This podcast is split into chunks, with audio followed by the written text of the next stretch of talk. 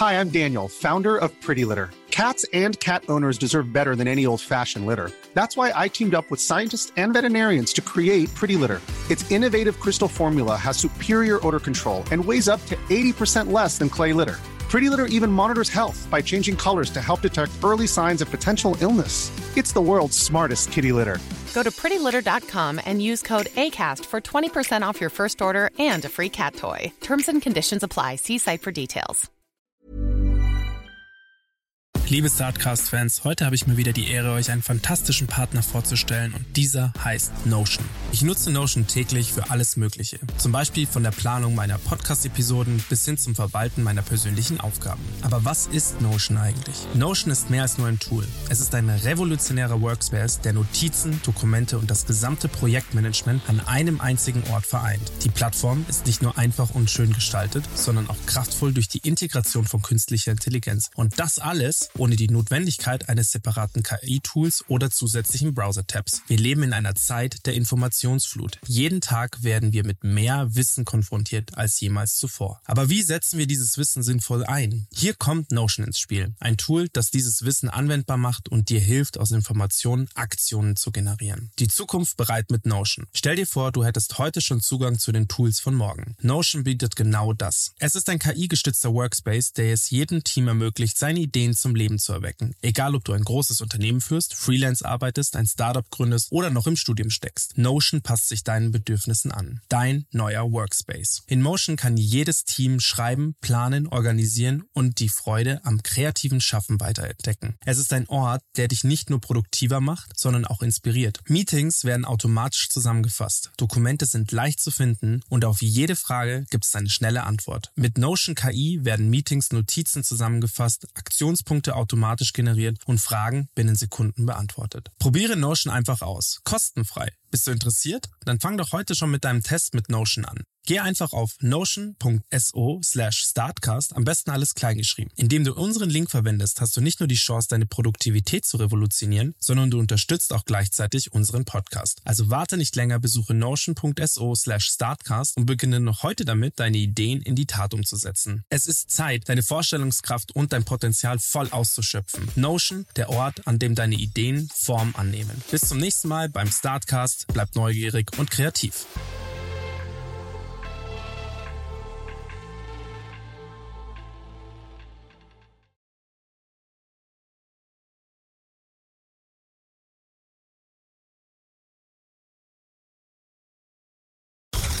You're now rocking with the best. Welcome Please welcome, welcome all of you. to StarCast. Dann implementieren wir die Daten eben der letzten Monate, Jahre, wenn man ein neues Bauteil, eine neue Anfrage zum Beispiel reinschmeißt als Drag and Drop, dann erkennt unsere, unser System Vergleiche zu alten Bauteilen oder zu alten äh, Referenzkalkulationen und gibt uns dann Aufwände für die unterschiedlichen Bereiche aus. Man kann den Preis für ein Bauteil am Ende raus haben, 5,20 Euro. Oder man geht sogar noch einen Schritt davor und hat die einzelnen Aufwände geklustert. Wie groß sind denn die Aufwände in bestimmten Bereichen und kann die dann individuell, wie gesagt, mit Kostensätzen multiplizieren, weil wir nutzen zwar KI, aber wir sind keine Wahrsager, wie ähm, Energiepreise oder so weiter in der Zukunft sein werden. Und die kann man dann eben individuell mit den Aufwänden multiplizieren und dann hat man, wenn man möchte, am Ende Kostensätze oder sogar einen Kostensatz Bauteil. Liebe Startcast-Fans, willkommen zurück zu meinem kleinen Nischen-Podcast. Und jetzt im Vorgespräch hatten wir das Wort, ist das Wort Nische schon mal gefallen. Ich möchte mich hier und auch nochmal ganz ausdrücklich bei all unseren ZuhörerInnen und bei all unseren Startups und Gründerinnen und motivierten Menschen bedanken, die zu Gast waren im Jahre 2023. Das ist tatsächlich der zweite Podcast, den ich im Jahre 2024 aufnehme. Das bedeutet, ich bin frisch und ich bin wieder am Start und ich habe richtig Bock. Und heute habe ich ein tolles Startup zu Gast und das Geilste ist, wir sind nicht alleine. Also das bedeutet, ich bin nicht zu zweit, sondern wir sind sogar zu viert heute. Wie geil ist das denn? Ich glaube, das ist sogar Premiere bei uns im Podcast, dass wir das erste Mal zu viert aufnehmen. Das geile Startup Casculate ist zu Gast bei mir im Podcast. Schön, dass ihr da seid. Stellt euch doch mal vor. Und eine Sache vorweg, ihr habt auf eurer Homepage 118 Sekunden, so nach dem Motto, das ist mein Elevator Pitch, das ist Casculate.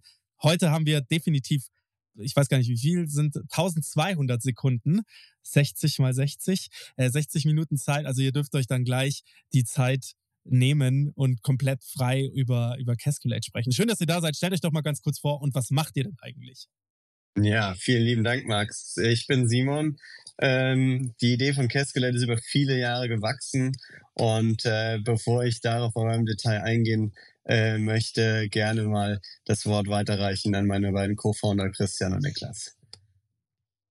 Dann übernehme ich einfach mal das Wort. Also, mein Name ist Christian Erasto. Ich ähm, habe dieses Jahr meine 30 Jahre Berufserfahrung voll gemacht, habe 18,5 Jahre im Automobilsektor gearbeitet und die letzten ähm, elf Jahre, bevor ich zur Casculate gekommen bin, äh, bei der Siemens Industry Software gearbeitet. Ähm, das heißt, ich kenne die Corporate-Welt und ähm, als der Simon mir von der Idee erzählt hat, worauf er natürlich gleich noch weiter rein, drauf reingeht, mhm. ähm, musste ich davon abspringen und ich musste in diese waghalsige Startup-Welt. Ja, und hier bin ich.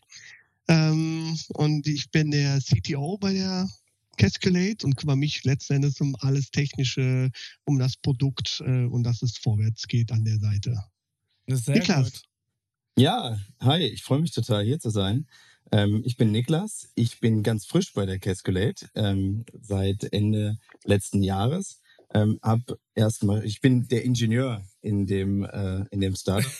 äh, ich habe Maschinenbau studiert, kein Karo-Amt an heute, aber trotzdem Maschinenbau studiert, Werkstoffingenieur in Aachen dann draufgesetzt ähm, und bin auch bei einem Corporate sehr lange gewesen. Ähm, hab erst bei Mercedes in Mannheim meine Masterarbeit gemacht und dann jetzt meine Doktorarbeit äh, als Doktorand im Mercedes-Werk in Mettingen, hier in Untertürkheim in Stuttgart ähm, und habe das Startup kennengelernt äh, über die Fachtagungen in der produzierenden Industrie und war sehr begeistert davon, äh, wie das junge, dynamische Team äh, diese Challenge angeht, äh, die KI in die produzierenden Unternehmen und eben auch in die kleineren produzierenden Unternehmen zu, zu bringen. Aber da, da kommen wir, glaube ich, gleich noch drauf. Ähm, ansonsten, ich bin Vater von zwei Kindern ähm, und äh, ja, es ist wunderbar, in diesem Startup zu sein. Lieb, eine Sache noch zum Thema Ingenieur, was ganz witzig ist, dass du das gesagt hast, dass du Ingenieur bist. Und zwar ähm, mein Sohn, äh, Patchwork-Konstrukt bei uns. Mein Sohn, der neue Frau meiner Ex-Freundin, ähm, ganz, ganz netter Typ, auch Ingenieur. Und das ist so geil. Alles, was er sagt, ist quasi verifiziert dadurch, dass er Ingenieur ist. ähm, das, das ging so weit, dass äh, mein Sohn, und jetzt war ja, und ähm, tut mir leid für dieses Thema, aber jetzt war ja gerade Grippesaison. Ähm, mhm. Wir kommen aus der Grippesaison und manche schleppen sich da auch noch durch. Und das war das, äh, das allgemeine Schniefen war, war hier überall in der ganzen, in der ganzen Gegend verbreitet. Ich weiß nicht, wie das bei euch war. Auf jeden Fall mein Sohn mit Rotznase nach Hause gekommen und gesagt, er schneuzt sich jetzt nicht mehr, weil der liebe Christoph, liebe Grüße gehen raus, Christoph, weil der liebe Christoph gesagt hat, nee, nee, man darf sich nicht mehr schneuzen. Und das war so geil, weil er gesagt hat, das Argument, dass er das nicht mehr macht, war nicht, er hat es irgendwie verifiziert oder so, sondern der Christoph ist Ingenieur der weiß das. Und das war, das war ganz fantastisch. Also schön, dass ihr da seid. Äh, schön, dass ihr da seid. Macht jetzt schon total Bock, mit euch zu sprechen. Ähm, jetzt aber mal zurück. Was macht Casculate? Ja, äh, da äh, übernehme ich gerne. Als äh, meine Person, äh, ich, ich hatte auch lange Jahre in der produzierenden Industrie gearbeitet äh, und äh, davor auch im Corporate und war stets äh, auf der kommerziellen Seite äh, von äh, Beschaffung und Angebot. Ähm, und in all den Gesprächen, die ich sowohl aus Kundenperspektive im OEM-Bereich, Automotive-Bereich oder auch als Lieferant geführt hatte, ähm, hatte ich mich in der modernen Welt der Amazonifizierung, wenn man so formulieren darf, äh, stets gefragt, warum ist das bitte alles so manuell und händisch äh, äh in der Abarbeitung von wie wie erstelle ich ein Angebot, wie kalkuliere ich einen Kaufteil, äh, wie äh, analysiere ich, wie ich ein Bauteil produziere. Und meine Hypothese war relativ schnell klar, ja, äh, noch lange vor, bevor ChatGPT in aller Munde war. Eigentlich kann die KI das auch mindestens genauso gut, wie der Mensch das kann. Sprich, irgendein Ingenieur erzeugt eine, eine Komponente von einem Bauteil, Maschinenbau, Energietechnik, Mobilität, was auch immer. Man hat eine 3D-Kubatur vom CAD-Modell, schickt das an viele Lieferanten und stellt denen die Frage, hey, wie könnt ihr es produzieren, was kostet es bei euch? Und genau diesen Prozess der schon von einigen anderen Startups über Marktplätze abgedeckt wird, wollen wir nicht über einen Marktplatz abdecken, sondern wir geben dem dem äh, Lieferanten die Möglichkeit, effizienter und, äh, und schneller zu seinen Angeboten zu kommen, indem seine Daten aus der Produktion verwendet werden und, äh, und hier die Produktkostenkalkulation mittels KI berechnet werden.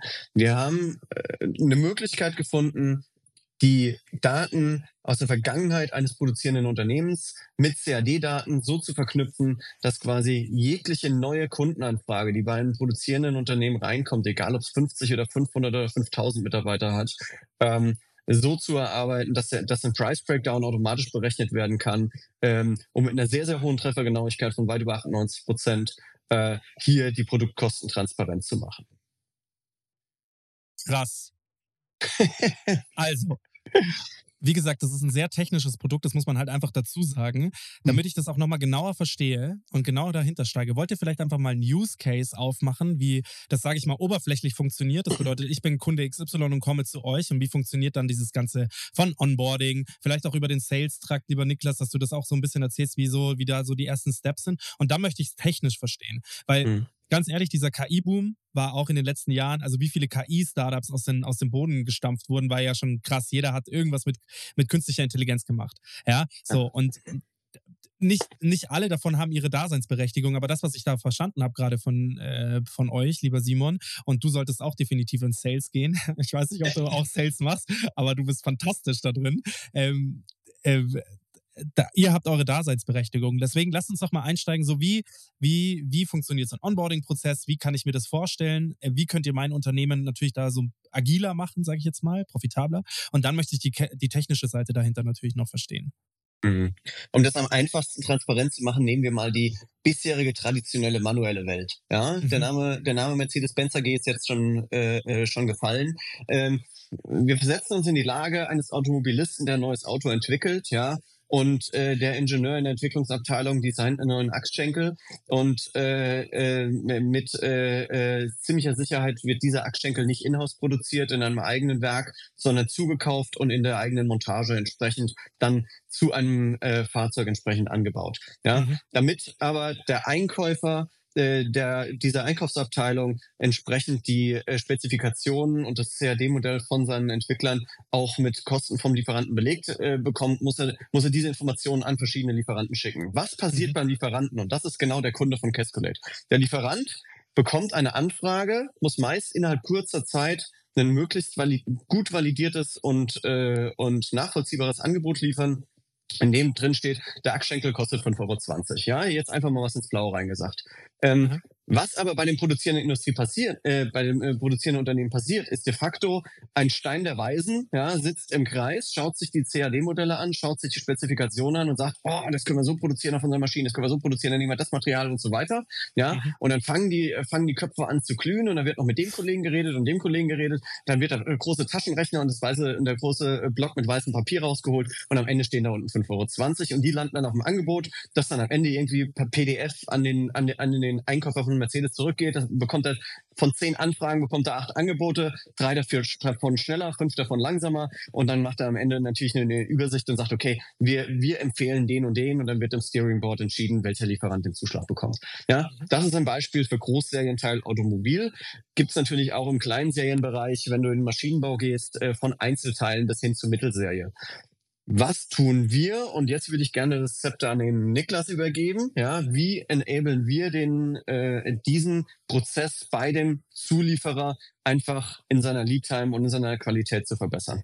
Mhm. Genau, also ähm, bei uns ist das so, wir haben äh, erst ein sogenanntes Onboarding, das hast du gerade schon gesagt, Max. Das heißt, wir besprechen mit, den, mit der produzierenden Industrie, das kann zum Beispiel eine Gießerei sein, äh, ein Kunststoffbauteilhersteller, eine Schmiede sein. Das ist viel eben im äh, Metallverarbeitenden oder Materialverarbeitenden Gewerke eben, die, wie der Simon schon sagte, einzelne Bauteile herstellen. Wir kommen zu dem Kunden und besprechen mit dem, ähm, wie sieht seine bisherige Struktur aus, wie sieht sein bisheriges Angebotskonzept aus und was für Daten nutzt er dafür. Und dann implementieren wir die Daten eben der letzten Monate, Jahre, die Daten, die eben sauber zur Verfügung stehen. Und da haben wir auch viele Tools, die da helfen, äh, die Daten sauber eben äh, zu generieren und einzuarbeiten. Und aus den alten Daten heraus verknüpft dann unsere KI-Software, wenn man ein neues Bauteil, eine neue Anfrage zum Beispiel reinschmeißt als Drag and Drop, als CAD-Bauteil, ähm, dann erkennt unsere, unser System ähm, Vergleiche zu alten Bauteilen oder zu alten äh, Referenzkalkulationen und allen Daten, die wir eingegeben haben und gibt uns dann Aufwände für die unterschiedlichen Bereiche aus, die man dann ganz individuell mit Kostensätzen multiplizieren kann. Das heißt, man kann entweder, wie der Simon sagte, den Preis für ein Bauteil am Ende raus haben, 5,20 Euro, oder man geht sogar noch einen Schritt davor und hat die einzelnen Aufwände geclustert, wie groß mhm. sind denn die Aufwände in bestimmten Bereichen und kann die dann individuell, wie gesagt, mit Kostensätzen multiplizieren, weil wir sind, äh, wir nutzen zwar KI, aber wir sind kein äh, Wahrsager, wie die ähm, Energiepreise oder so weiter in mhm. der Zukunft sein werden. Das sind Preise, die eventuell auch die produzierende Industrie individuell verhandelt oder mhm. individuell zur Verfügung hat, auch Materialpreise. Und die kann man dann eben individuell mit den Aufwänden multiplizieren und dann hat man wenn man möchte, am Ende Kostensätze oder sogar einen Kostensatz für einen Bauteil. Genau. Und um das nochmal zu ergänzen, äh, wenn man jetzt bei uns reinschaut, was ist unsere IP, ja, der geile Scheiß besteht darin, der, der, der, um es ganz frisch zu sagen, der geile Scheiß bei uns besteht darin, äh, quasi die vorhandenen Daten äh, eines produzierenden Unternehmens, ja, das kann ein Werk, das kann mehrere Werke, kann mehrere Produktionsstraßen umfassen, äh, diese mit CAD-Daten zu verknüpfen. Das heißt, jegliche Ausprägung einer 3D-Kubatur in Kombination mit Material, in Kombination mit Produktionsdaten, mhm. ja, ergibt einen Produktionsaufwand. Und dadurch äh, äh werden quasi alle manuellen Prozesse, die momentan durch den Experten vorm Computer erdacht werden und im Computer dann entweder in Excel-Tabelle oder in einem ERP-System in der Produktkostenkalkulation runtergetippt werden, macht unser System einen Vorschlag. Wir drehen quasi den Spieß rum.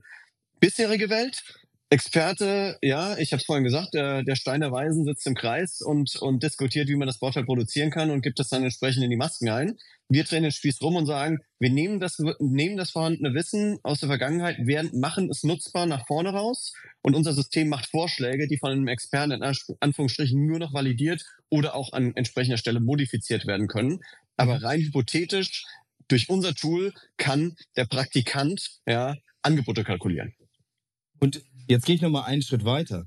Nämlich ähm, die, wir können das Ganze machen mit der Systematik der Angebotswelt und der Referenzkalkulation, sage ich mal. Wir können das Ganze aber auch, das ist etwas aufwendiger, aber wir können das Ganze mit Ist-Daten vergleichen. Also wir können am Ende sagen, wir vergleichen unsere bisherigen ähm, Kalkulationen und bisherigen Bauteile mit den wirklichen Ist-Daten, wenn sie zur Verfügung stehen und können dadurch unsere Vorhersagen noch viel genauer ähm, äh, produzieren oder noch viel genauer ähm, vorhersagen. Ähm, und das ist eben eine Möglichkeit, die Ist-Daten wirklich zu nutzen, die angefallen sind in den letzten Jahren. Und da ähm, ja, häufig ist, sind das eher Datengräber, habe ich das Gefühl, bei vielen produzierenden Unternehmen, als dass wirklich da einen Datenschatz raus. Und wir versuchen, und da kann die KI eben auch die äh, ihre ganze Kraft ausspielen, große Daten eben zu, auszuwerten und Zusammenhänge zu finden. Okay, nochmal runtergebrochen. Jetzt seid ihr ja nicht in einer Welt, sage ich jetzt mal, die, oder ihr umgebt euch ja nicht in einer Welt, die unbedingt technisch absolut versiert ist. Wisst ihr, was ich meine? Also, ich, ja. das ist, es ist jetzt ja nicht jedes, es ist ja nicht jedes Unternehmen von, von denen so geil aufgestellt, dass man da irgendwelche API-Schnittstellen hinlegen kann und sagen kann, pass mal auf, wir geben, wir gucken uns erstmal an, wie die technischen Gegebenheiten bei euch sind. Oder sind die potenziellen Kunden die, die das einfach schon so, sage ich mal, den Standard auf jetzt sage ich es mal böse, zumindest mal auf 2018 oder 2020 gelegt sind, ja? Ja, wir haben beides. Also wir haben äh, sowohl die Kunden, die ERP-Systeme verwenden und dort ihre ganzen Daten drin stehen haben.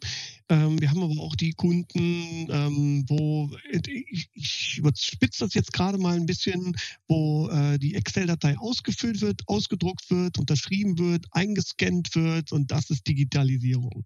Ja, wenn es überhaupt schon Excel ist, ja, das bedeutet ja, dass ein Computer ja, benutzt die Excel-Datei wurde nicht gespeichert. Ja. Nee, wie gesagt, ist ja dann das Dokument, das führende. Ja, ja, ja. Okay, interessant. Und, und, und, und, und wie geht ihr da vor? Also wie passiert das, wenn, weil das ist ja, glaube ich, es ist ja nicht ja. auf der einen Seite interessant, die Mercedes, ja, die, die schon Top-Prozesse haben, die digitalisiert sind, zumindest mal, weiß ich nicht, zu 60 Prozent, wo das einigermaßen läuft, sondern es sind ja quasi die Zulieferer, von denen ihr auch natürlich sprecht, die, bei denen das ja noch gar nicht der Fall ist. Wie macht ihr das? Ja, genau, und bei den Zulieferern, äh, Entschuldigung, Christian, bei den Zulieferern auch häufig nicht der direkte Zulieferer wie ein Bosch oder ein Conti, sondern der, der da drunter hängt. Ja, ja, also ja, wenn, Wir, wenn wir quasi jetzt in Tier 2, 3, 4 Level und da haben wir wirklich auch schon alles gesehen. Also am liebsten sind uns Unternehmen zwischen 50 und 500 Mitarbeitern, das sind auch Kunden dabei, da geht's bis 2000 oder 3000 hoch. Aber sobald es dann quasi schon Richtung Konzernstruktur geht, größere Unternehmen, dann sind die Prozesse meist schon sehr, sehr, sehr gut. Und dann hat man das, hat man diese, diese Datengräber, wie so Niklas vorhin so sagte, äh, äh, schon in-house ist die dann häufig angegangen gegangen. Wir helfen diesen eher kleineren Mittelständlern, sag ich mal, ja, aus ihren Daten mehr zu machen. Christian, bitte, du hast ja immer angesetzt. Ähm, nee, nee, passt. okay, okay. Ja. So, und wie macht ihr das dann? Also ich meine, ähm, wie ist dann so dieser Prozess? Wie, wie startet da auch die, also lass uns vielleicht nochmal einen Schritt vorne, vor, vorher anfangen. Wie funktioniert eure Technik denn überhaupt? Also was wie, ja, genau, wie funktioniert das Ganze im Hintergrund? Und dann können wir vielleicht mal drauf eingehen, wie geht ihr denn überhaupt mit dem Kunden dann vor? Okay. Da, ähm, ich hätte jetzt sonst tatsächlich nochmal mit dem Kunden angefangen. Ja, oder so. Ähm, ja, gerne. Ja, mhm. also, äh, was, was tun wir? Wir müssen ja letzten Endes, um zu verstehen, ähm, was hat der Kunde für Daten, äh, wir gehen letzten Endes immer vor Ort, also ähm, zum Kunden. Ah, wir machen okay. immer einen On-Site-Workshop mit dem mhm. Kunden, um zu sehen, was haben die für Daten. Wir sprechen über die Daten, weil in der Regel, ähm, und deswegen müssen wir auch On-Site gehen, ähm, in der Regel gibt es immer noch mal einen, der sagt, ja, aber wir haben noch oder ja, ähm, wir könnten noch. Es funktioniert nur vor Ort. Das ist mhm. tatsächlich so. Ähm, die Daten, die benötigt werden, sprechen wir mit den Kunden durch. Das heißt, wir bekommen im Vorfeld von dem Kunden, bevor wir on-site gehen, bekommen wir einen, einen großen Datensatz über was äh, der Kunde glaubt zu haben. Das heißt, wir sichten in dem Fall auch schon CAD-Daten, mhm. äh, machen auch ein gewisses Matching von den CAD-Daten zu den kommerziellen Daten. Und ähm, sobald wir das getan haben, zeigen wir denen erstmal auf, was sind die ersten Erkenntnisse. Wir gehen vor Ort. Wenn wir vor Ort sind, stellen wir ja bei einigen Punkten schon fest, so wir haben hier keine guten Ergebnisse. Das heißt, es fehlen relevante Informationen, um hier aussagekräftig gute Ergebnisse liefern zu können dann stellen wir letztendlich auch hier wieder, was äh, sind die Abhängigkeiten von den Werten, die wir hier vorhersagen wollen. Ähm, wir fragen da wirklich nochmal tiefer im Detail nach, gehen mit dem Kunden, in, wie gesagt, in diesem Workshop rein und dann kommen in der Regel, ja, das ist, weil, ne, wenn hier und da und Feiertag und ich weiß nicht was und sonst was, dann müsst ihr, äh, dann, dann sieht das so und so aus. Das heißt, diese ganzen Zusatzinformationen, die bekommen wir beim Kunden vor Ort, beziehungsweise es wird erarbeitet, was wir dazu zusätzlich benötigen. Nach dem Workshop hat der Kunde und wir natürlich dann Hausaufgaben. Also der Kunde gibt uns dann die weiteren Daten, die wir benötigen. Und wir bauen die mit in den Datensatz, den wir bereits bekommen haben, weiter rein sodass wir weiterhin auf den ganzen Targets, die ähm, vorherzusagen sind, arbeiten können, um zu sehen, dass wir sehr gute, aussagekräftige Werte bekommen. Mhm. Das ist, also was ähm, genau, was, was Christian meint, ja. ist, ich, ich beschreibe es ganz gern im Nicht-Technischen als Leitplanken, ja. Also ja. Äh, äh Kunde sagt, ja, ich will, will mit eurer, eurer, eurer Software meine Prozesse verschlanken und beschleunigen. Ähm, und dann sagen wir, okay, äh, gib uns erstmal folgende Daten, ja. Also auf Basis NDA natürlich, äh, dann, dann sichten wir die Daten, fahren dann vor Ort und definieren Leitplanken, ja. Also für jeden Prozessschritt, ja, äh, großes Credo bei uns Go Gemba, äh, geh, in die geh in die Produktion und sprich mit den Experten drüber, okay, die Maschine macht das, die Maschine macht das. Wir müssen das Brownfield verstehen und mhm. schaffen quasi dann einen, einen, einen Datensatz-Zwilling, der dieses, diese Maschine und diesen Prozessschritt äh, über die letzten tausend Kalkulationen beispielsweise definiert. Ja, und dann können wir auch sagen, wenn ein Bauteil reinkommt, das an der Stelle dicker oder dünner ist, dann muss diese äh, muss diese Maschine so und so reagieren. Und dadurch können wir quasi auch die äh, die Kosteneffizienz für äh, für zukünftige anders geformte Komponenten oder andere Materialien entsprechend abstrahieren. Mhm Wisst ihr, was mich jetzt noch brennend interessiert? Das ist kein, es ist kein normales Feld, in dem ihr euch bewegt. Also es ist jetzt, normal ist immer relativ, aber das ist kein so, ich mache meine Konzernkarriere beim Daimler, ich mache meine Konzernkarriere beim Bosch. Ja, das ist, das ist sehr weit weg davon. Was ich ja. geil finde, ist, ihr versucht Prozesse derartig zu optimieren, dass ein Unternehmen, kleinere Unternehmen auch, leistungsfähiger und eben auch profitabler werden. Das finde ich super spannend. Ja, also vor allem in dem, in, ich sage immer, konkurrenzbelebtes Geschäft, aber in diesem Konkurrenzgeschäft einfach agiler werden. Ja, das finde ich mhm. super spannend. Mhm. Wie kamt ihr denn da drauf? Also wie kamt ihr auf dieses Geschäft? also das ist ein, Max, das ist eine sehr, sehr gute Frage, denn ähm, ich habe mir immer die, äh, ich bin immer so ein Mensch, der aktiv über den Tellerrand rausschaut und sagt, okay, ist der Status quo denn akzeptabel? Und an diesem Punkt, an dem ich gesehen habe, bis ein Angebot, das äh, die, die, die Firma verlässt, ja, äh, dauert das mal schnell sechs, acht Wochen, ja. ja. Und äh, den, den Aha-Effekt meines Lebens, ähm, äh, also der, der, der ursprüngliche Trigger, das ist jetzt ein bisschen ausgeholt, war eine Geschichte, als ich äh, bei der Firma Grand Centrics in Köln gewesen bin und äh, mhm. mich da mit den mit, äh, mit den mit den äh, Kollegen unterhalten hatte und wir eigentlich über IoT-Projekte sprechen wollten, äh, um die Produktion zu optimieren. Und mhm. dann sind wir von dem Thema Produktoptimierung, Prozessoptimierung, ja, wo wir als deutsche Ingenieure ja sehr, sehr gut sind, ja, überall noch ein Promille mehr rauszupressen, mhm. ähm, sind wir zu dem Thema gekommen, Geschäftsmodell, ja. Und dann, ähm, und dann ist mir auch relativ schnell das Licht aufgegangen, ja, äh, wo sind wir äh, in Good Old Germany mit unserem ausgeprägten Mittelstand denn wirklich nicht so gut drin. Das ist das Thema Geschäftsmodell, ja. Zurückdenken an die MP3, die von den Fraunhofers entwickelt wurde und Steve Jobs mit Apple die Milliarden damit verdient hat, ja. Ähm, und genau da habe ich dann angefangen. Warte, warte, warte, warte, warte, warte, was? Ja, die Story Wer? kennst du nicht? Nee. Ja, äh, gerne mal ein bisschen Research rein, reinstecken, aber die MP3 äh, ist hierzulande entwickelt worden. Und wenn man sich an die Zeit Pre-MP3, erinnerst du dich möglicherweise auch noch dran, erinnert, wie groß Dateiformate für, für Musik damals war. Und durch die MP3 konnte man ohne Qualitätsverlust ein Musikstück in deutlich äh, geringerer Größe äh, entsprechend speichern. Und das war, das war die Basis, weshalb der AirPod ähm, äh, der, der iPod, Entschuldigung, der iPod äh, überhaupt äh, marktfähig wurde, mit entsprechender überschaubarer Speicherkapazität entsprechend viel Musik darstellen zu können. Ja. Ähm, das ist der Technologiesprung gewesen, mit dem Apple groß wurde, würde ich mal sagen. Ja, das hat, das, das hat die Entwicklung des iPhones finanziert. Und wenn man sich natürlich dann überlegt, überlegt, äh, wollen wir in, der, in der Interaktion zwischen Kunden und Lieferanten im produzierenden Markt, im B2B-Segment so weitermachen wie bisher. Ähm, muss man sich die Frage stellen, welche, welche Werkzeuge gibt's denn, ja? Und KI, wie gesagt, damals so in dieser, in dieser Basisphase, aber noch lange kein ChatGPT, als ich darüber angefangen habe nachzudenken in den Jahren 2015, 16, 17. Ähm, und äh, ja, dann gab es so, so, ein paar, so ein paar Aha-Effekte und, und jetzt komme ich zum nächsten Aha-Effekt. Ich hatte mit einem Unternehmer gesprochen, der mir sagte, ähm, Herr Geib, ich habe drei äh, Leute bei mir in der Firma und das ist eine Firma mit etwa 500 Mitarbeitern. Ich habe drei Leute in meiner Firma, die momentan Angebote rechnen.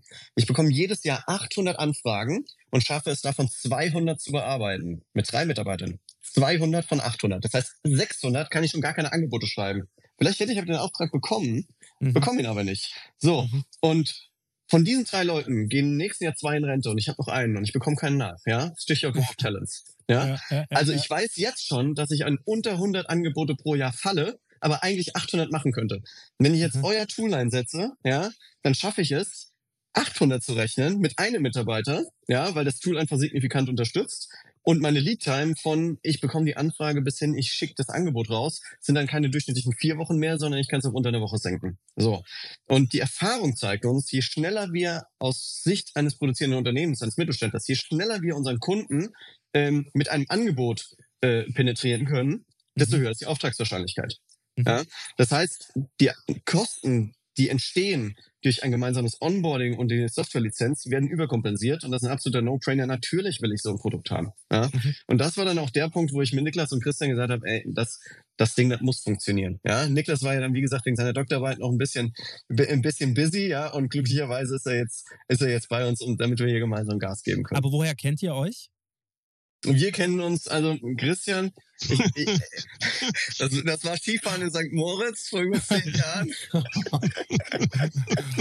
no way. Und, äh, ja, und, und genau, genau, das war die, das war die berühmte Après-Ski-Party. Ja. Humble ähm, Startup Live, würde ich mal dazu sagen. Free Startup Live. Genau, und äh, Niklas kam dazu auf einer, auf einer, auf einer Branchenveranstaltung, wo, wir, wo er entsprechend da äh, damals vertreten war und wir auch. Ja. Ja.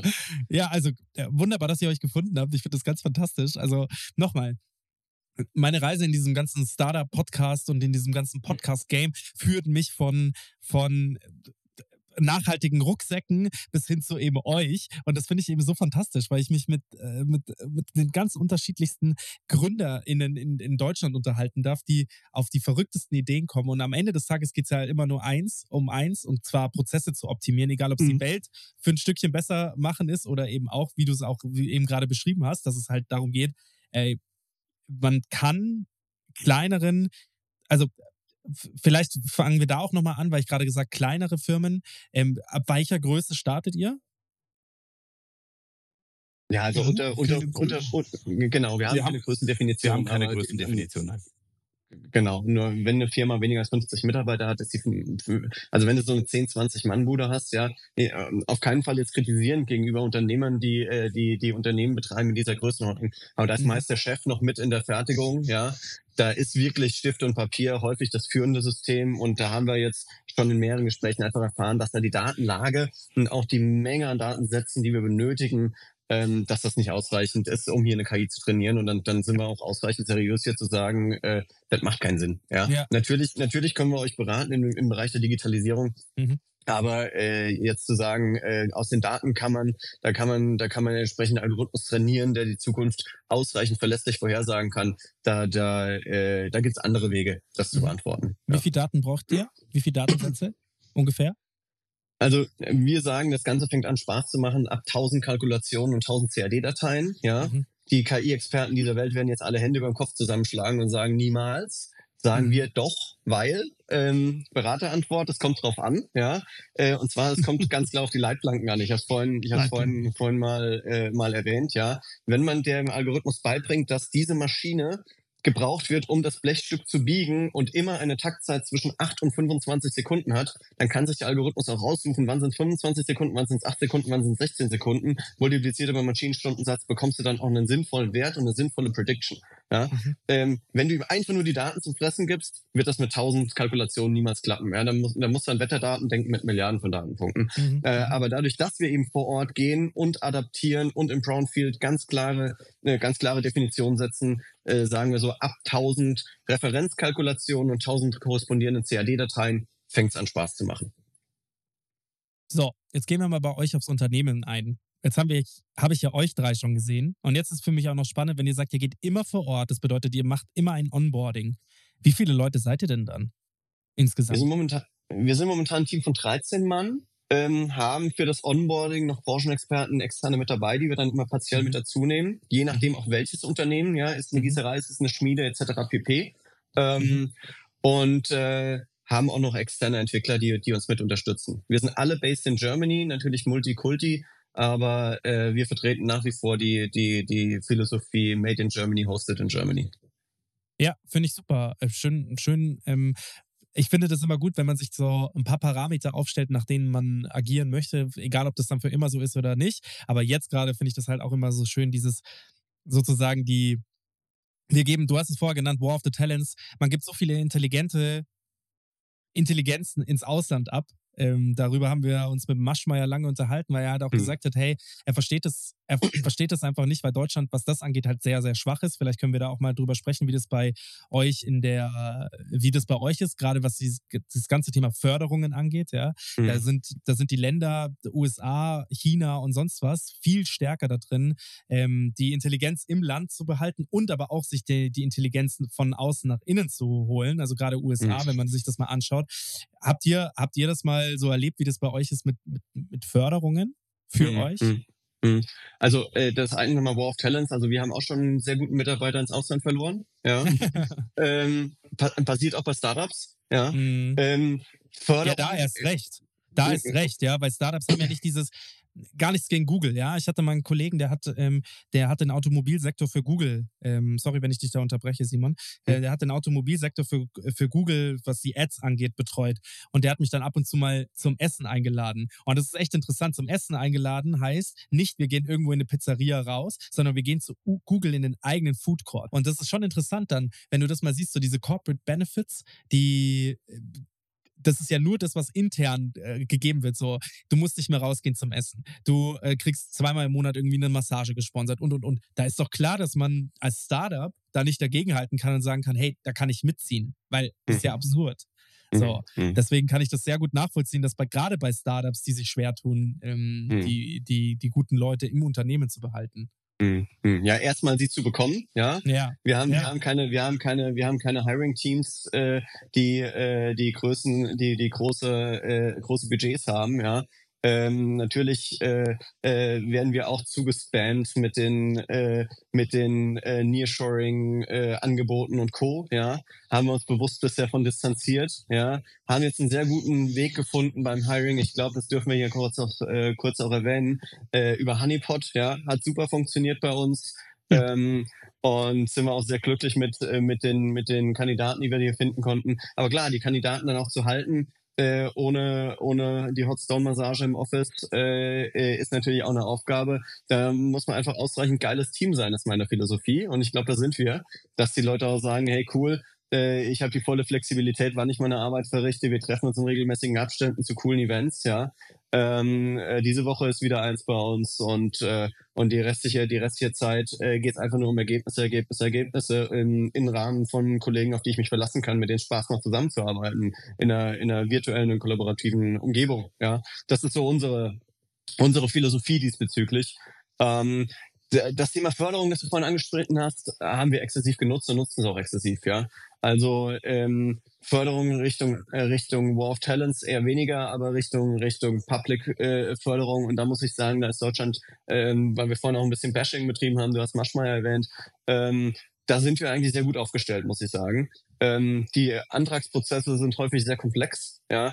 Aber wenn man sich, wenn man sich da durchfräst und die Muße hat, nachhaltig da durchzugehen, ich sage immer eine Doktorarbeit schreiben und einen sauberen Förderantrag abliefert, ähm, ist man auch in der Lage, äh, hier äh, signifikante Unterstützung äh, von öffentlicher Seite zu erhalten. Und äh, ich würde mal sagen, das ist auch eine eine der mit, äh, mit Parameter, die ich, äh, die ich jedem anderen Gründer mitgeben würde. Ja. Mhm. Auch wenn ich jetzt kurz in der Startup-Szene dabei bin oder auch bei Cascalate erst seit Ende, offiziell seit Ende letzten Jahres, ähm, die Startup-Welt in Deutschland und das Ökosystem ist, entwickelt sich, glaube ich, sehr gut. Ähm, was ich immer wieder spannend finde und was, glaube ich, häufig aber auch ein Nachteil ist, ist diese sehr regionale und sehr länderbezogene ja. äh, Förderthematik. Also ähm, da kann es wirklich sein, dass es Startup-Events gibt, die sind auf der einen Seite des Rheins und die Startups auf der anderen Seite des Rheins, die dann einen Stein hinwerfen könnten, ähm, die sind nicht eingeladen, werden nicht gefördert ähm, und dort macht einfach vieles halt. Ne? Und mhm. äh, da kann man dann ganz, da guckt man so ein bisschen, ähm, ja, äh, schreckt drauf, wenn man dann sagt, äh, die Förderung und die, die Startup-Unterstützung macht halt an den Ländergrenzen in Deutschland. Äh, unsere Mitarbeitende sitzen aber in äh, Berlin, in Hamburg, in Düsseldorf, in Stuttgart, in Kaiserslautern, mhm. vielleicht äh, partiell auch mal im Ausland. Ähm, das, das macht dann irgendwie keinen Sinn. Das ist nicht so adaptiv oder nicht so dem Zeitgeist, sage ich mal. Das passt nicht so ganz zusammen. Und vielleicht, Wie, vielleicht sollte man sich da ein bisschen in Deutschland äh, überregionaler aufstellen, was Startups, ja. äh, Startup, die Startup-Szene angeht und vielleicht gar nicht so sehr den Ellbogen auspacken unter den äh, Bundesländern, äh, sondern zusammenarbeiten. Ja, das sehe ich genauso wie du. Also ich meine, am Ende des Tages geht es ja darum, dass wir mit Deutschland ja gar nicht in, in, in Bundesländer aufgeteilt sind, sondern als ein Land da stabil ja. dahinter stehen sollten, hinter, den, hinter dem Wissen, das wir auch im Land haben, wie du es eben vorher gesagt hast, mit, mit der MP3 und, und so weiter und so fort. Ähm, auch das Thema Robotics, ja. Wir haben eine, ein super Robotics-Zentrum in München, ja, die, die die Roboterarme gefertigt haben und äh, die, die das Wissen für die ganze, für diese ganze Welt äh, bereitstellen, ja, und auch super viele Talente ähm, da dorthin gehen, um dort zu lernen, um dann wieder in die Welt rauszugehen. Also das muss man schon auch dazu sagen. Aber ich, ich denke mir dann halt, ich denke da gar nicht mal so in Ländergrenzen und vor allem schon gar nicht, also ich denke nicht in Ländergrenzen und vor allem schon nicht in Bundesländergrenzen, ja. Ja. Weil das, das ist ja total absurd. Ja. So. Muss ich Brauchen wir ja sehr, gar nicht sehr unterstützend. Finde finde ich sehr gut, ja. Genau. So. Jetzt noch zwei, drei Fragen zu eurem Team. Also ihr seid 13 Leute ähm, aktuell. Wann habt ihr denn gestartet mit dem Ganzen? schwimmender, schwimmender Prozess, wie bei, wie bei vielen Startups. Ja? Also formell die GmbH gegründet war in 21. Ähm, und äh, die ersten Mitarbeiter äh, sind Ende 21 gekommen. Ähm, und haben, dann waren wir in 22 so in der Orientierungsphase, muss ich sagen. Ja. Und haben dann 23 Was einfach heißt Gas zu geben. Ja, Das heißt- ich, ich, um um es um's in den Worten von Jeff Bezos zu sagen, äh, wir haben viel experimentiert. Ja. Äh, also es äh, ist ja wirklich, äh, wirklich in, das, in, in der Startup-Welt und das, das, da möchte ich auch jeden ermutigen da draußen, der, der sich selbst in dieses Abenteuer stürzt. Es ist Mhm. viel Experimentieren. Also ich glaube, es gibt noch nicht mal eine Firma wie Flixbus oder Salando hat am ersten Tag schon 1000 Prozent gewusst, wie sie welche Funktionalität wo, wo wie, in welcher Farbe imple- implementieren. Ja. Mhm. Ähm, und angefangen von der von der von der äh, Cloud-Architektur äh, über den über über die über die äh, Definition von Frontend, Backend, Middleware etc. pp. Äh, Gibt es einfach Findungsphasen und ich glaube, dass auch ein Erfolgsrezept oder äh, ja, es ist ein Erfolgsrezept eines Startups, sich da möglichst schnell in diesen Experimenten möglichst klar zu werden, was man denn will. Ja, Mhm. also quasi nicht lange an Misserfolgen festzuhalten, einfach zu merken, okay, äh, die Technologieentscheidung, die wir jetzt getroffen haben, die müssen wir jetzt einfach über Bord werfen und müssen einen anderen Weg gehen. Und wenn man da zu lange an dem Alten festhält, wozu ja vor allem Corporates und langjährige Unternehmen auch so, so äh, äh, äh, es, oder es da häufig zu finden ist, ja, das kennen wir vielleicht auch von, von unser eins, wenn man, das liegt so ein bisschen in unserer Psychologie, wenn wir, wenn man mit Aktien tradet, ja, eine fallende Aktie hält man gerne noch mal ein bisschen länger und denkt, ja, die dreht schon mal irgendwann, ist ja wie ein guter Wein, muss ein bisschen liegen, aber eine steigende Aktie verkauft man dann doch nicht so schnell, weil, weil man denkt, sie kommt noch. Und Mhm. äh, so ähnlich ist es auch. Und das ist eine Sache, die ich auch gelernt habe in der, in der Phase dann 22 nach unserer Gründung, dass man sagt, okay, nicht nochmal probieren, nochmal probieren, nochmal probieren, sondern dann wirklich äh, auch mal bereit sein, äh, aktiv eine Entscheidung zu fällen, okay, wir gehen jetzt eben nicht mehr links rum durch die Tür, sondern wir gehen jetzt rechts rum durch die Tür.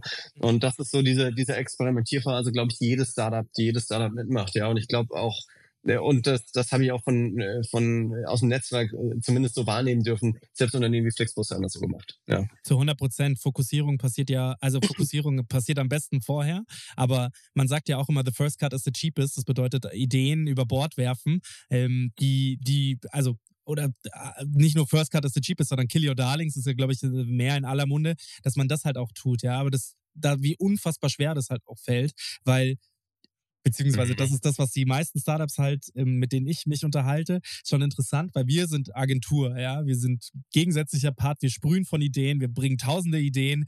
Ähm, und am Ende des Tages bringt das aber dem Startup meistens nichts, weil das Startup sagt, hey, pass mal auf, es ist schön, dass du jetzt tausend Ideen hier äh, zu uns rancast, was wir denn machen könnten, Mhm. wie wir denn Marketing machen könnten, wie wir den Finanzierungsrunden gestalten können. Aber eigentlich müssen wir uns auf bestimmte Dinge fokussieren und nicht eben tausend, tausend Wege verfolgen. Und das ist schon echt spannend. Zum Thema Finanzierung und zum Thema Geld und so weiter und so fort hätte ich jetzt zwei, drei Fragen. Vielleicht könnt ihr mir die ja beantworten.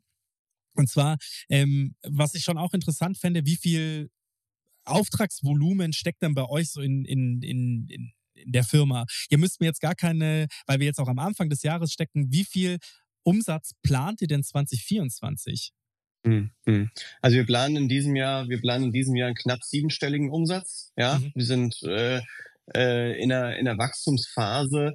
Ähm, ein Kunde äh, ähm, hat so hat Referenzwerte bei uns. Äh, ähm, also wir wir gehen davon aus, dass äh, oder auch aus Erfahrung raus, dass dass ein Kunde äh, einen signifikanten fünfstelligen Umsatz macht. Ja, also wir Mhm. sprechen hier wirklich ja um sinnvolles B2B-Produkt, das sich überproportional für den Kunden auszahlt. Ja, Mhm. ähm, also kein, wir, wir werden nicht an eine Million oder eine Milliarde Kunden verkaufen, wie es im B2C-Bereich ist, sondern äh, wie man es auch vorhin schon gespürt hat, im nischigen äh, äh, Bereich an diese produzierende Industrie. Wir haben jetzt, wenn man allein die Gießereien betrachtet, wo wir ursprünglich angefangen haben, haben wir 6000 produzierende Unternehmen in Deutschland, äh, in Europa, ja, weltweit über 20.000. Wenn man dann noch die Schmieden und die Keramik und Glas und Kunststoffhersteller mit dazu rechnet, sind es weitaus mehr, ja.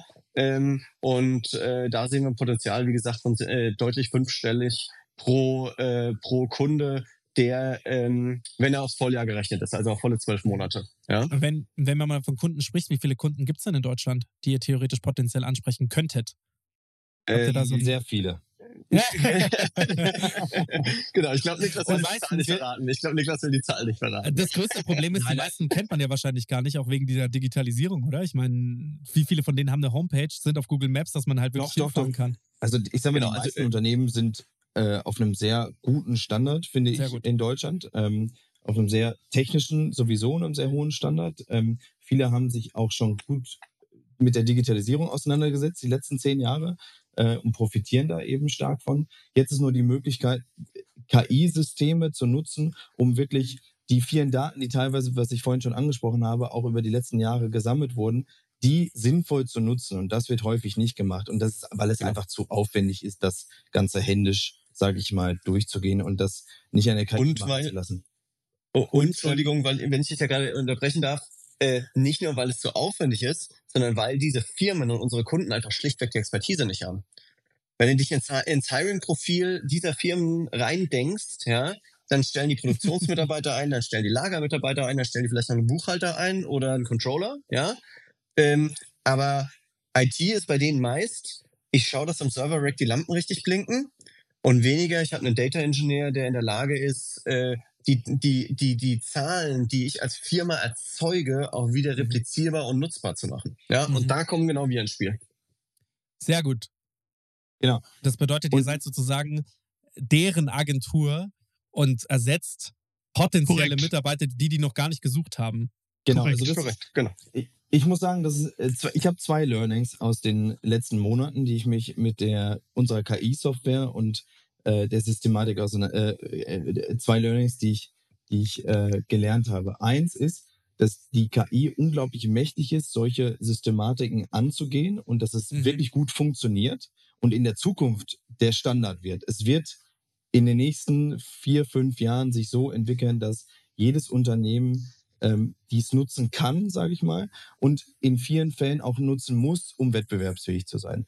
Der zweite Learning Point ist aber, dass es teilweise doch länger dauert, als man denkt. Also viele haben das Gefühl, äh, durch ChatGPT, man, äh, die KI ist unglaublich schnell, man schmeißt da was rein und man kriegt irgendwie schon 80, 90 prozentige Ergebnisse raus. Und das mhm. ist bei uns in dem Anwendungsfeld nicht so. Also wir müssen uns wirklich intensiv mit dem Unternehmen aus, mit den Daten auseinandersetzen und müssen die dann auch in vielen Iterationsschritten gut anpassen, sodass sie gute Ergebnisse geben.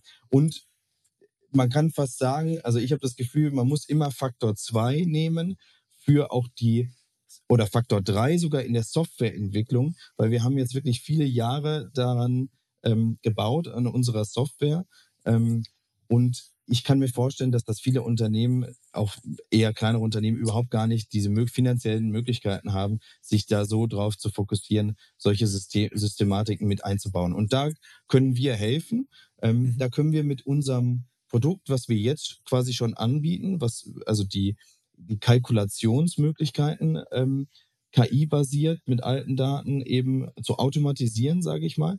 Aber wir können auch unsere Software, die wir gebaut haben, unsere Systematik anpassen. Also wir haben auch Kunden, mhm. die fragen uns äh, nicht nach einer klassischen, könnt ihr uns beim Pricing helfen, sondern das Pricing, ja, das kriegen wir unserer Meinung ganz gut hin. Aber wir haben da so viele Daten hier, und wir könnten dort unsere Prozesse vielleicht verbessern. Könnt ihr mit eurer Software dort helfen? Und mhm. da sind wir gerade dran. Und das macht auch richtig Spaß, weil das ist wieder dann, also als, aus Ingenieurssicht, das ist dann wieder neues Adaptieren, neues, neues Anpacken und quasi ein Handwerkskoffer, den, ein, ein Werkzeugkoffer, den wir schon haben, der uns sehr viel Zeit und auch mhm. der sehr viel Geld gekostet hat, den erstmal zu entwickeln, diese KI-Software-Struktur, die dann aber jetzt individuell auf für produzierende Unternehmen anzupassen und mhm. denen einen Mehrwert zu geben.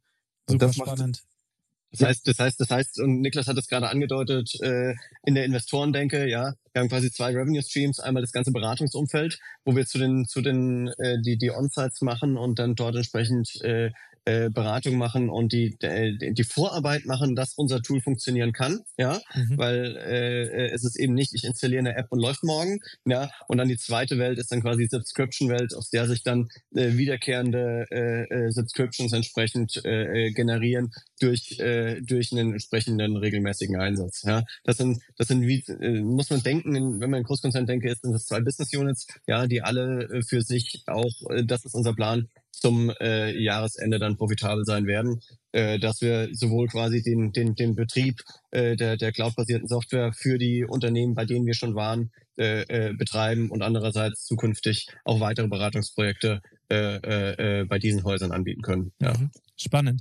Wisst ihr was? Zeit vergeht so schnell, wenn man Spaß hat. Das denke ich mir immer wieder. Schaut mal, wir, wir sprechen jetzt ja schon, im, also seit knapp 50 Minuten.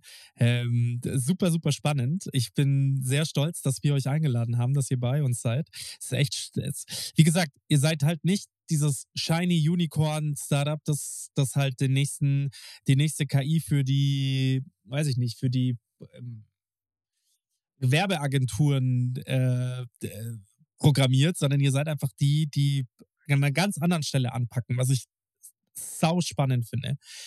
Zwei Fragen noch, bevor wir zum Ende kommen. Erste Frage.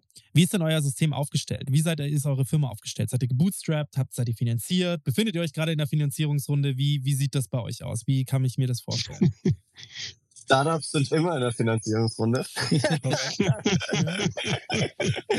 Nein, also wir haben, wir haben einen Industriepartner mit dabei und einen, einen, einen kleinen Inkubator und eine, ähm, und äh, öffentliche Fördermittel, ja, Aha. das war das war das war die Pre-Seed-Runde und damit funktioniert es bisher ganz gut, ja, mhm. und äh, sind auch momentan und das wird sich jetzt auch im Laufe dieses Jahres so ein Stück weit entscheiden, ob wir jetzt den Weg gehen hin äh, zu möglichst schnell Break-Even und Organic Growth versus äh, nochmal eine große Seed-Runde und dann äh, signifikant Hiring mhm. und nach oben entsprechend explodieren. Also wir wir haben beide beide Wege äh, durchgeplant, ja und jetzt müssen wir schauen, was die nächsten Wochen und Monate bringen, äh, welchen, Weg wir, welchen Weg wir nachhaltig entsprechend gehen werden.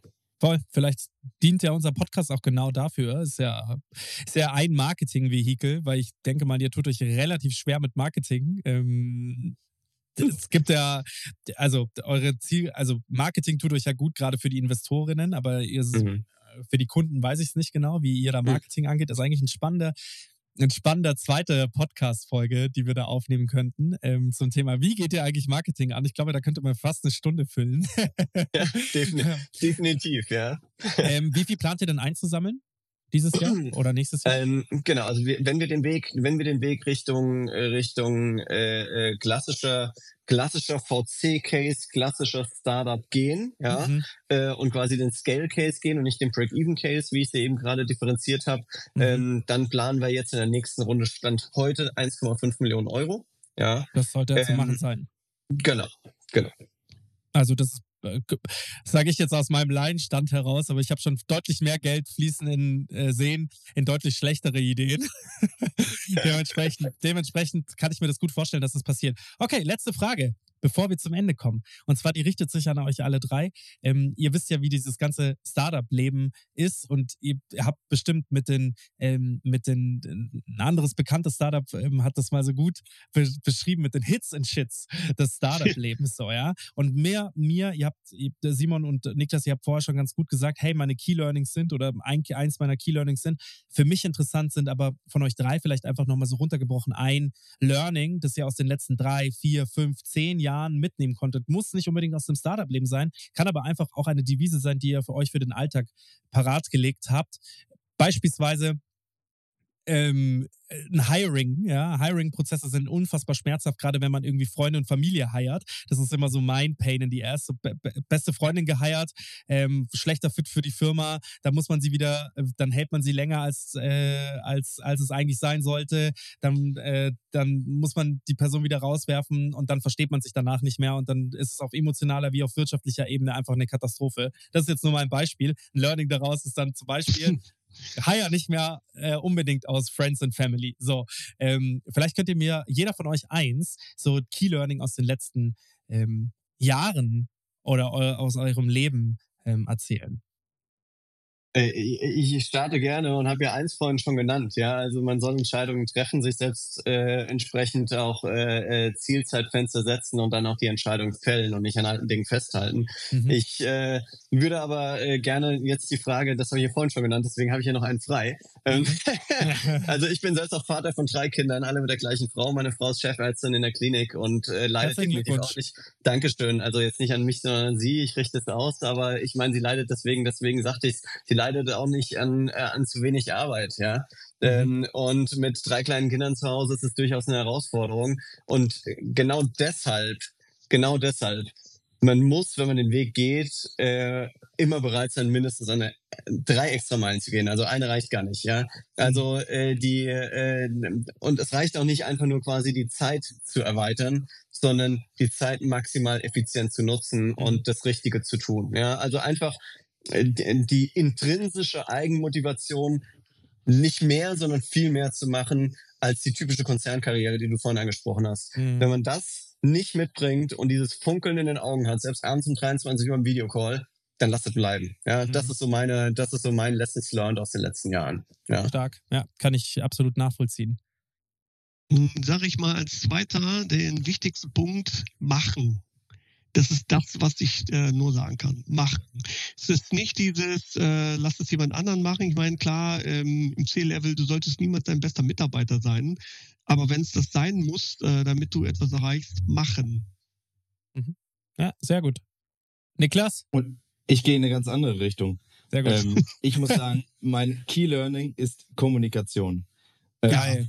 Stark. Wir, wir sind beim, wir haben uns beim Startup gefunden ähm, und haben uns auch so ein bisschen, äh, kon konnten uns, sag ich mal, beschnuppern und aufeinander einlassen und haben dann gemerkt, dass wir alles reflektierte Personen sind, die was ganz unterschiedliche Sichtweisen mitbringen.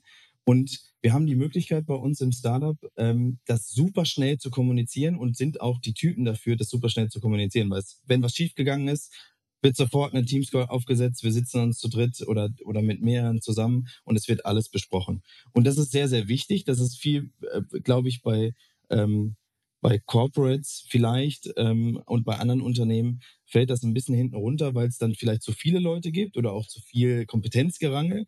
Und das merke ich, dass wir das nicht haben. Ähm, und das tut uns unglaublich gut, weil wir schnell und agil sind und gesund miteinander kommunizieren. Und das mhm bringt uns auch immer ein Lächeln äh, ins Gesicht, egal wie schwierig die Aufgabe gerade ist, die wir lösen müssen. Sehr gut. Vielen, vielen Dank euch dreien. Es hat mir echt super viel Spaß gemacht, euch hier im Podcast zu haben. Ganz ja, anderes Feld als sonst. Ähm, also, wie gesagt, ich bin äh, einfach dankbar für meinen Job, den ich habe als Podcast-Host, so, so, tolle Geschichten erzählen lassen zu dürfen. Ich erzähle sie natürlich selber.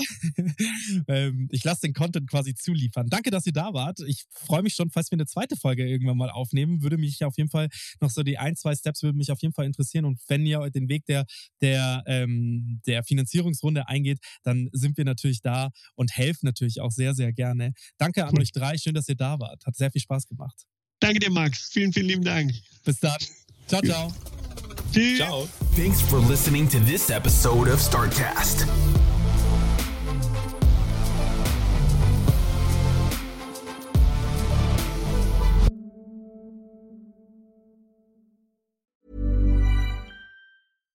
Hi, I'm Daniel, founder of Pretty Litter. Cats and cat owners deserve better than any old fashioned litter. That's why I teamed up with scientists and veterinarians to create Pretty Litter. Its innovative crystal formula has superior odor control and weighs up to 80% less than clay litter. Pretty Litter even monitors health by changing colors to help detect early signs of potential illness. It's the world's smartest kitty litter. Go to prettylitter.com and use code ACAST for 20% off your first order and a free cat toy. Terms and conditions apply. See site for details.